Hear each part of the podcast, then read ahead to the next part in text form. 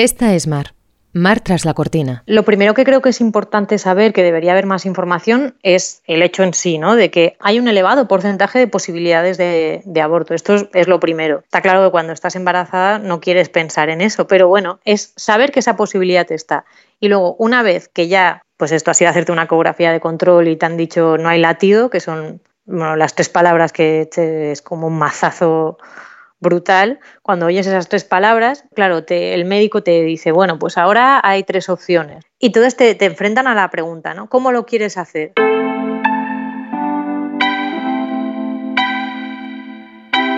ABC Podcast, La mitad del mundo. Un podcast con historias de mujeres para recorrer los espacios cotidianos de la discriminación. Episodio 3. Mar tras la cortina.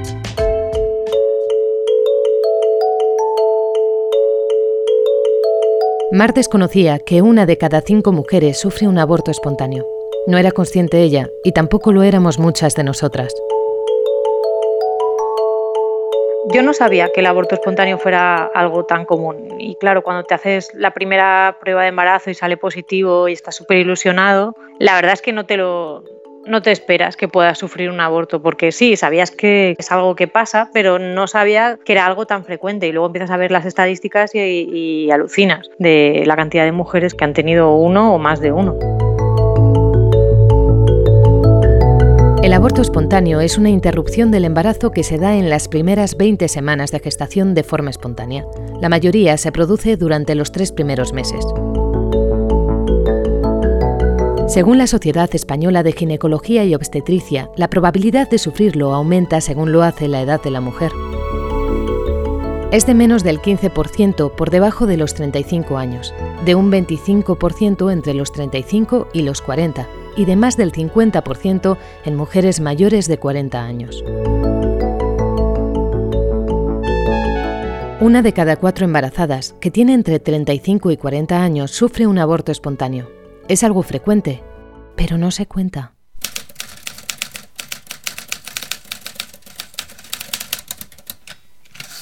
Mar Ferragut es periodista y ha sufrido cinco abortos espontáneos. Su caso entra dentro de lo que llaman abortos espontáneos recurrentes. En estos tres años se ha dado cuenta de que existe un tabú alrededor de este tema y que muchas mujeres lo viven en silencio.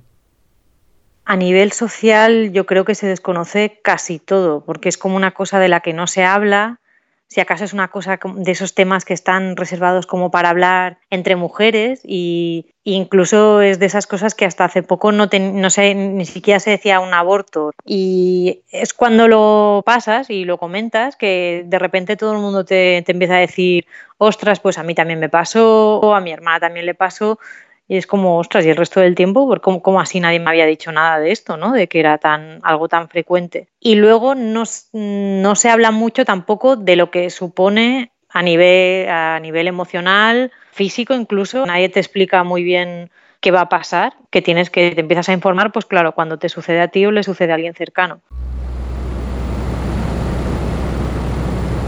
Yasmín Mirelman es psicóloga perinatal le pido que apague el aire acondicionado del despacho en el que nos encontramos para escucharla mejor.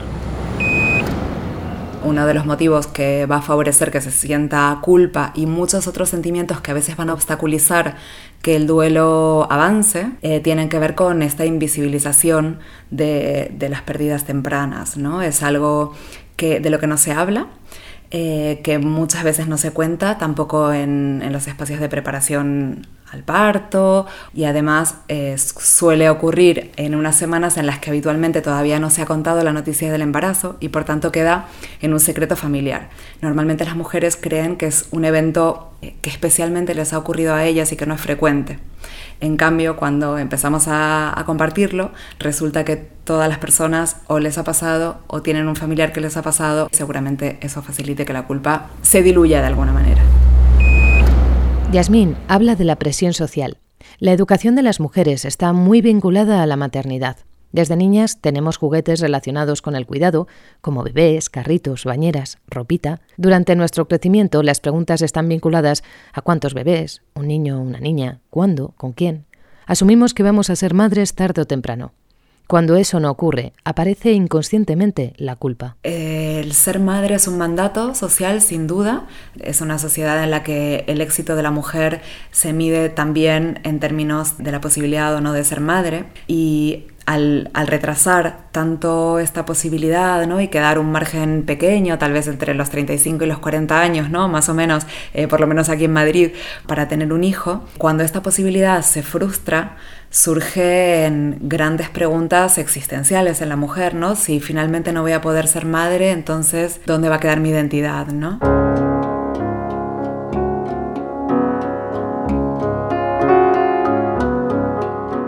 Según los últimos datos de Eurostat, la Oficina Europea de Estadística, en 2016 el 60% de las madres en España lo fueron entre los 30 y los 39 años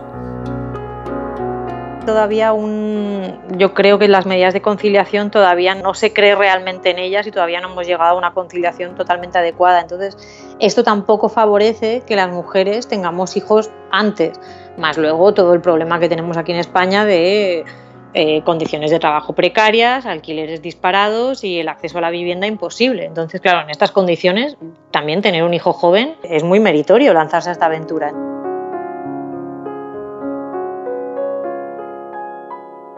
Mar ha compartido su historia para visibilizar todo lo que rodea al aborto espontáneo, tal y como lo hizo la pintora Paula Bonet hace unos meses.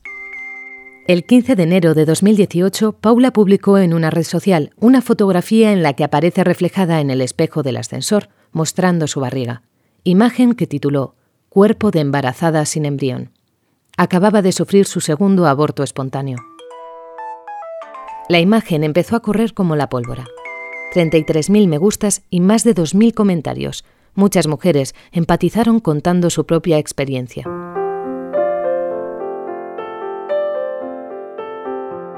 Hace cuatro meses vi esa imagen de Paula Bonet en el ascensor explicando lo que le había pasado y entonces estos últimos meses he ido eh, siguiendo todas sus entrevistas y declaraciones que ha hecho a raíz de la publicación de su libro y ella la he visto en las entrevistas que dice que, claro, para ella es un proceso súper doloroso hablar de todo esto, pero que lo hace porque cree que tiene que contribuir a romper el tabú. Entonces, yo también lo he estado pensando y creo que tampoco hay que dejarla sola en esto y, y contribuir a romper ese tabú. Yo también, lo que hablábamos antes, yo entiendo que a lo mejor hay mujeres que todavía no se sienten preparadas. Yo, de hecho, es esto, he tenido que pasar todo este proceso en los últimos tres años y ahora, por ejemplo, lo puedo hablar con más naturalidad. Pero entiendo también que al principio a veces sí que es difícil responder o contestar, más que nada porque te da muchísima pena y a veces es que no puedes ni, pues, ni hablar, ¿no? Yo supongo que cada uno lo gestiona como puede.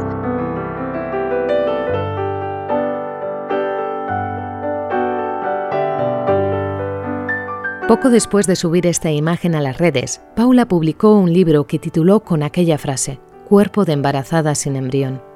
Una publicación en la que recoge pequeños textos que fue escribiendo durante su experiencia, como si fuese un diario.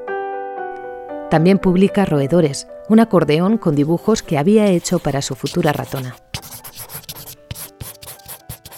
Y yo siempre pensaba que gracias a haber leído a Anne Sexton, si en algún momento acababa siendo madre, si después del parto rechazaba a mi hijo me sentiría menos monstruo. Entonces, como en el primer, el primer aborto participé de este silencio colectivo, y en el segundo aborto me di cuenta de lo que había hecho en el primero y de la necesidad de hablar este tema que afecta a tantísimas mujeres, que es tan cotidiano y que es tan doloroso, porque no solo eh, te sientes con una tara, sino que además también eh, ves como el contexto no te permite hacer un duelo, quise nombrarlo, a pesar de todo, a pesar de que sea lo último que, de lo que tengo ganas de hablar ahora mismo, pero creo que por un compromiso eh, social y sobre todo con, con las de mi género, tengo que hacerlo. Paula Bonet lo hace para poner el tema sobre la mesa. ¿Por qué no se habla? ¿Por qué se invisibiliza el duelo? de dónde viene la culpa. El sentimiento de la culpa surge donde se surge todo aquello que nos agrede, ¿no? que es del sistema patriarcal. Eh, las mujeres nacemos y en menos de un año o dos años ya tenemos un bebé de plástico en los brazos y ya estamos haciendo de mamás. Y cuando empezamos a hablar nos preguntan cuántos hijos queremos tener, ¿no? Y, ahora cito a Lina Meruane. Ella siempre dice que la pregunta está mal hecha. La pregunta no, no debería ser cuántos hijos vas a tener o cuándo, cuándo serás madre. La pregunta debería ser, ¿quieres ser madre? Entonces ya partimos de un lugar que es, que es erróneo, que ya hace una división de géneros atroz. Ellos son los productores, nosotros somos las reproductoras. Claro, si desde pequeña has sido eh, inconscientemente dirigiéndote hacia la maternidad, en el momento en el que decides ser madre y no puedes serlo, eh, lo primero que sientes es que tienes una tara. Llamo a la ginecóloga de Paula Bonet, Sofía Fournier. Me explica que es fundamental borrar el sentimiento de culpa. Para reducir esa sensación, es muy importante que los profesionales de la medicina dediquen un tiempo a explicar a las pacientes que ellas no son las culpables. Sobre todo, sobre todo, yo creo que lo básico es alivianarles el sentimiento de culpa a las pacientes. Es decir, cuando tú en la consulta le explicas a la paciente que el motivo de ese aborto no tiene nada que ver con que el otro día estuvo trabajando mucho rato o que se fue al gimnasio o que no sé qué o que comió tal, esa cara de, de relax dentro de su tristeza la verdad es que es algo súper importante que no se nos puede olvidar y que hemos de dar eh, esa información. Porque si no, además de la tristeza, se lleva ese sentimiento de culpa. Y eso, pobres, es algo que, hay que intentar eso, quitarles de todas, de todas, todas.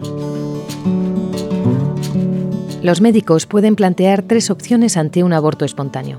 El manejo expectante, es decir, esperar a que el cuerpo lo expulse por su cuenta, las pastillas, un tratamiento que ayuda a expulsar el contenido uterino en casa, un proceso que puede durar varios días, y el legrado obstétrico, que consiste en hacer una aspiración del contenido uterino en quirófano, con sedación. Por ejemplo, yo en mi caso, la primera vez que lo hicimos con las pastillas, encontré que faltaba muchísima información sobre a lo que me iba a enfrentar, lo que me iba a pasar. A mí me dieron las pastillas, me dijeron, bueno, pues sí, sangrarás, si sangras mucho más que una menstruación bueno, pues vuelve a urgencias y si tienes, eh, más de, si tienes 38 grados de fiebre durante más de 24 horas, también vuelve a urgencias. Hasta aquí. Pero claro, no te, no te explican la magnitud de lo que te va a pasar de, de, bueno, pues esto, que vas a tener contracciones, vas a tener dolor. Eh, bueno, si te dicen que te dan unos analgésicos, pero no te haces a una idea de lo que realmente va a pasar, no, no te haces una idea de a lo, lo que vas a llegar a expulsar del cuerpo. Y yo encuentro que falta mucha información y que es un proceso que yo, por ejemplo, que lo he pasado dos veces con las pastillas, lo, lo pasas muy mal y te asustas mucho porque no sabes hasta qué punto eso es normal o no. Y encuentro que no costaría nada que te dieran nada, dos hojitas con un poco de información de consejos, ¿sabes? De orientaciones, como por ejemplo, oh, intenta no quedarte sola. Desde el momento en el que empieces a sangrar, intenta no quedarte sola. Yo estaba a punto de desmayarme dos veces. Cosas así, cosas prácticas. En España son varias las peticiones realizadas para crear áreas diferenciadas para este tipo de casos. A menudo, una mujer que ha sufrido un aborto comparte espacio con otra que está en el proceso de dar a luz y en muchos casos solo se encuentran separadas por una cortina. O están ingresadas en la misma planta, escuchando el llanto de otros bebés. Mar tuvo esta experiencia en una de las ocasiones que estuvo ingresada en urgencias. El espacio a veces no está muy bien pensado porque yo he estado, por ejemplo, es esto, tumbada en una camilla, teniendo ahí estando en mi proceso de aborto, de, expulsión, separada por una cortina de otros dos espacios donde están dos mujeres en avanzado estado de gestación, bueno, que han ido ya porque tienen contracciones que no saben si están de parto, y yo estoy allí expulsando mientras estoy oyendo sus conversaciones y oyendo el latido de, de sus hijos por el monitor y tú estás allí oyéndolo todo. Igual los hospitales podrían estar mejor concebidos en ese sentido. ¿Sabes? Yo sé que bueno, el sistema sanitario está como está y tiene los recursos que tiene y a lo mejor es esto, tiene preocupaciones más graves, pero igual esto no es tan difícil de arreglar y yo creo que incluso las propias enfermeras se dan cuenta de que de que no es la solución ideal. Me acuerdo que venían cuando pasaban por delante mío como que me tapaban la cortina, pero bueno, que es una cortina, no es una pared, lo oyes todo igual.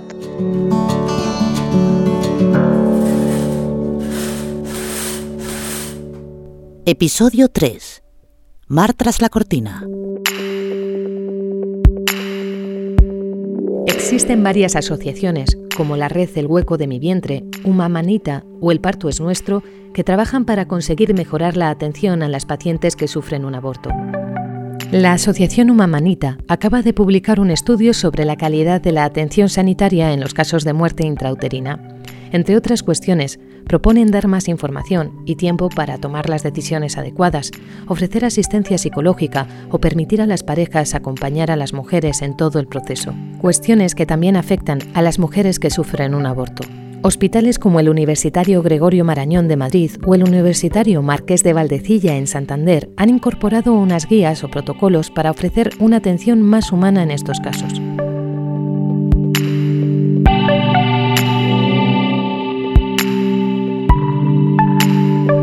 Yasmín Mirelman, la psicóloga, insiste en que la salud mental perinatal se tenga más en cuenta dentro del sistema sanitario. La reacción de las personas que rodean a la mujer en este momento tan delicado ¿no? y tan vulnerable es fundamental, empezando por el trato que se le dé en los espacios médicos, ¿no? que es a donde habitualmente una mujer va en un primer momento, ¿no? entonces cómo se dé esa noticia, cómo se trata esa mujer, cómo se valide su reacción, sus expresiones, va a favorecer o va a dificultar que se inicie un proceso de duelo saludable.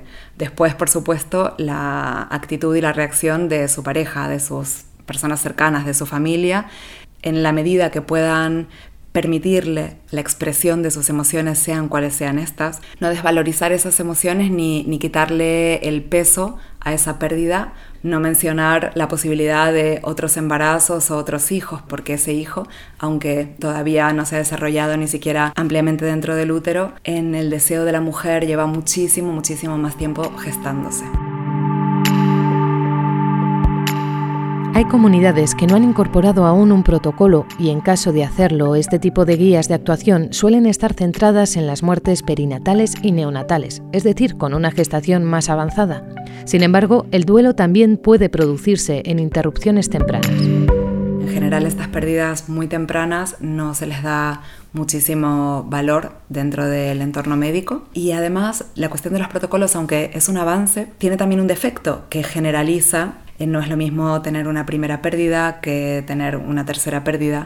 No es lo mismo tener una pérdida en tu primer embarazo que cuando ya tienes más hijos y no es lo mismo según el recorrido y la biografía y la historia particular de cada mujer. Eh, entonces creo que una cosa fundamental es la formación en salud mental perinatal de los profesionales que trabajan en este ámbito para poder dar un trato empático si es necesario esperar unos momentos para que venga la pareja o la persona que acompaña a la mujer en ese momento y darle la noticia cuando está acompañada, eh, darle en un lugar donde hay intimidad, un lugar en donde poder quedarse sentado un ratito y que no sea una sala de espera, que no sea una sala de espera al lado de otra mujer embarazada o donde hay bebés, ¿no? Tener en cuenta todas estas sutilezas tiene que ver con un protocolo, pero también tiene que ver con una sensibilización. Todas las expectativas que la familia se crea alrededor de un embarazo se rompen con tres palabras. No hay latido. Tres palabras que te pueden decir mientras estás en una camilla con la tripa helada porque te están realizando una ecografía. Sí que es cierto que el acompañamiento al duelo emocional de una paciente que pierde un embarazo en su fase más incipiente es algo en, el, en lo que entono el mea culpa, es decir, en, el que los médicos muchas veces no ponemos tanto hincapié. Minimizamos o frivolizamos el dolor que puede experimentar una paciente cuando pierde un embarazo de siete u ocho semanas. Supongo que porque como es algo tan frecuente para nosotros como médicos el verlo, porque ocurre en un 20-25% de casos, pues nos cuesta a veces, yo creo, contextualizar que de forma individual para esa paciente es su duelo, es su pérdida y es su dolor yo creo. Tú vas a todas estas consultas, vas con tu pareja porque a él también le tienen que hacer pruebas. Pero es esto, si a ti todavía a veces echas en falta un poco de apoyo, de acompañamiento, con ellos es verdad que no, no se contemplan. Al revés, ellos yo creo que también, o ellas, las parejas, también es complicado para ellos porque encima, yo por, en mi caso personal, yo he visto que mi pareja, claro, ha tenido que ser, pues es esto como como tirar un poco del carro de mí, porque claro, él al menos la parte física no la tiene y entonces pues él ha tenido que estar ahí por mí, eh, intentar entender al máximo lo que estoy pasando a nivel físico, averiguar cuál es la mejor manera para ayudarme, también lidiar con mi vaivén hormonal y también sobrellevar su propia tristeza, porque ese era un proyecto de las dos personas. Desde la psicología perinatal se recomienda respetar el duelo, no quitarle importancia y dejar que cada familia viva su pérdida a su manera. Desde la Asociación Humamanita señalan que lo mejor que se puede decir es un lo siento. Yo creo que ante cualquier desgracia, es una cosa que he aprendido ahora después de este proceso, la clave es lo que esperas de la gente o lo que por lo menos a mí me ayuda de la gente es que me digan tres cosas. Lo siento, ¿cómo estás? ¿En qué puedo ayudarte?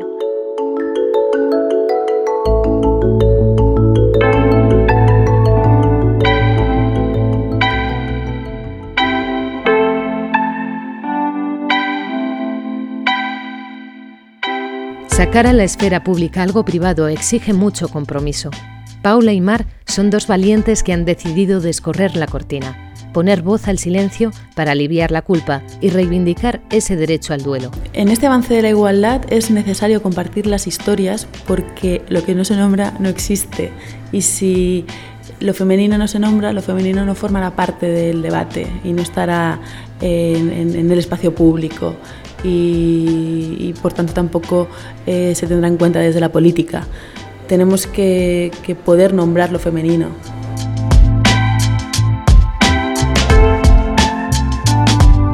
O sea, yo encuentro que, claro, cada mujer que haga con lo que se sienta a gusto y con lo que se sienta cómodo, pero me, llama mucho la atención esto de, no, hasta las 12 semanas de embarazo no lo puedes contar por si no va bien. O sea, encima, si no va bien, lo tienes que llevar en secreto, ¿no? Disimular ese, ese duelo que estás pasando, ese proceso físico que puede ser muy brutal y muy impactante. Ese también ese baile hormonal, luego también pues todo lo que puede suponer a nivel eh, laboral, eh, conyugal con la pareja y todo eso encima lo tienes que llevar en secreto. Nombrar aquello que tiene que ver con la mitad del mundo para hacer visible lo invisibilizado.